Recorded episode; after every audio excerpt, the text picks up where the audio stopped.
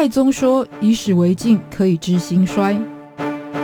亚里斯多德说：“认识自己是所有智慧的源头。”纵观历史深度，理解属于我们的世界，开脑洞，长知识，六百秒的历史课。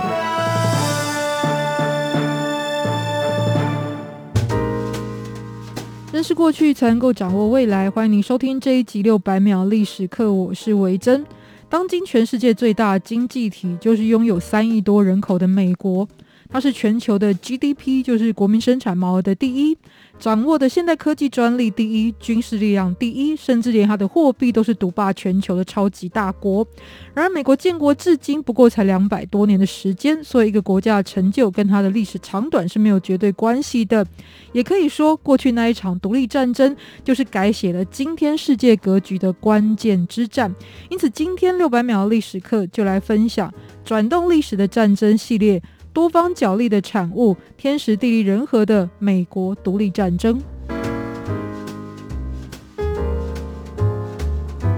欧洲人来到美洲之前，这里就是原住民印第安人生活的区域。而哥伦布是在一四九二年来到了美洲这个地方，也形成了欧洲的探险家进一步的探索这条航线的热潮。可是现在来看，明明美国的五十州曾经是欧洲各国各自殖民的区域，但为什么美国的独立战争主要是跟英国来打？而且大众所认知的美国文化的基础也是来自于英国，这就是因为整场独立战争的核心，也就是由英国的美属殖民地所发动的。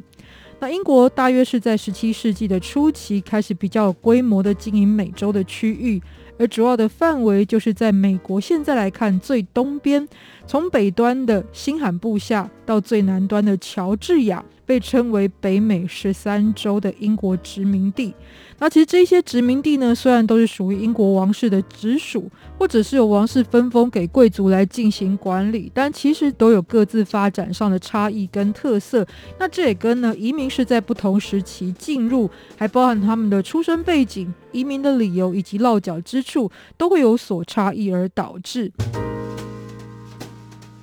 那其实移民之路是危险的，所以除了想要找到新的出路的穷人或者是罪犯之外，包含就有身世背景虽然良好，但是也因为跟主流的英国国教或者是天主教不同的信仰而受到破坏的清教徒，就大量的移民到美国，而且是在马赛诸塞州这个地方建立了据点。不久之后，在英国又爆发了一场甚至让国王查理一世被砍头的光荣革命。那基本上这一场行动就是来自于新教的支持者对抗的是传统天主教的势力，还有来自于集权的国王对上了议会的相关行动。那又造就了一批向往自由的人士。使得后来崇尚平等自由的贵族威廉·佩恩，在获得了继任的国王查理二世用来抵债的宾州土地之后，他也就欢迎所有追求自由的人们来到这里生活，也就涌入更多的新移民。那必须要说明，早期美国移民的背景，也是因为他们的冒险精神和向往自由的特质，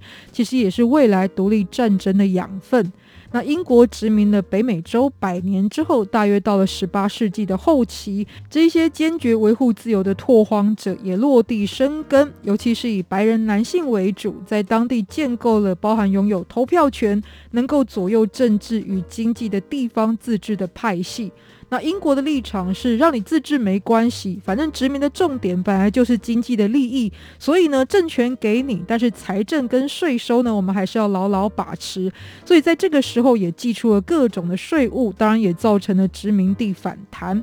那先是有包含殖民地的出版品要用英国所生产、盖有印花的纸张所寄出的印花税法。而后呢，有在一七七三年出台的茶叶税，更是压死骆驼的最后一根稻草。那其实茶叶呢，在早期就是透过地理大发现所形成的来往于欧亚之间的国际贸易的路线，从中国就传到了欧洲。而事实上呢，英国人喜欢喝茶，很多人可能都知道。那也包含殖民地的这一些英国人在内，对于茶叶的需求其实就很高。那因此，茶叶也就变成了一种高利润的经济作物。可是如果是殖民地要从英国来进口茶叶，就要缴很多的税。那全世界又不只是你在做生意，如果是从荷兰来走私不用课税的茶叶，当然就会变成了更受欢迎的方式。这也造成了原本拥有茶叶垄断权的英国东印度公司的茶叶，整个就变成了滞销的状况。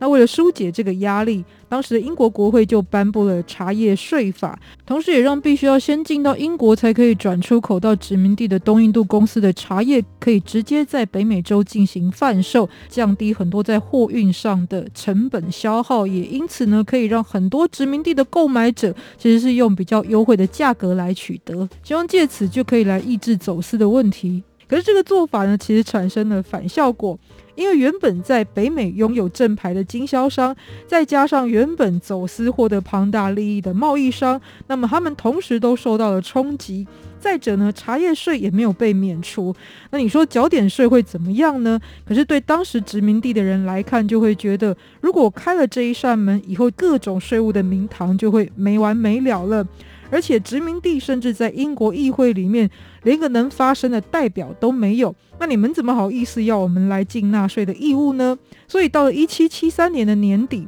当东印度公司把他们的商船停靠在美国港口的时候，就遭遇到不给卸货的抵制，甚至在波士顿的反对者更是把所有的茶叶都倒入了港口，这也使得英国呢认识到他们必须要加强钳制的力道。于是就先关闭了波士顿的港口，甚至让原本殖民地可以自治的参政权、司法权都开始受到了英国人的控管。可是呢，这又让原本其实也没参加抗争的人，然后在自己的权利呢也受损的情况之下，就也站到了反抗的这一边。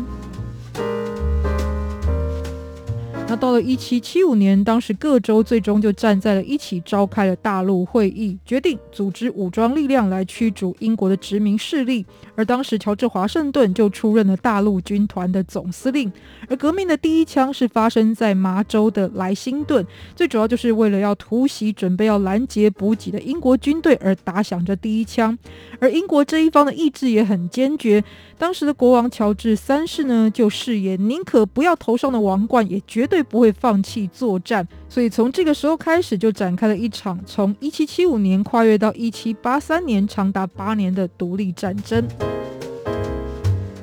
那这场战争历史上多半把它分成了三个阶段。第一阶段是英国以强大的军事力量取得优势的时期，但是到了第二阶段，宣告美利坚合众国正式建国的独立宣言已经发表，而且还受到了法国的承认，甚至是军事上的支持。因此，到了最终的第三阶段，是由美法联军的胜利来主导战争的走向。最后一场的战争是由华盛顿所带领。包围了英国军队的约克镇围城之战，那最终是以英军投降来告终。双方最后是在一七八三年的时候，就在法国签订了巴黎合约。那最主要的内容就是承认北美十三州的独立。至于日后美国是如何席卷了其他国家在美洲的殖民地，成就了今天的规模，那又是另外一段故事了。但很多人当然也惊讶，当时全球第一的强国英国为什么会失败？那最主要的原因之一是有来自于常年英国的打仗兵疲马困的情况下，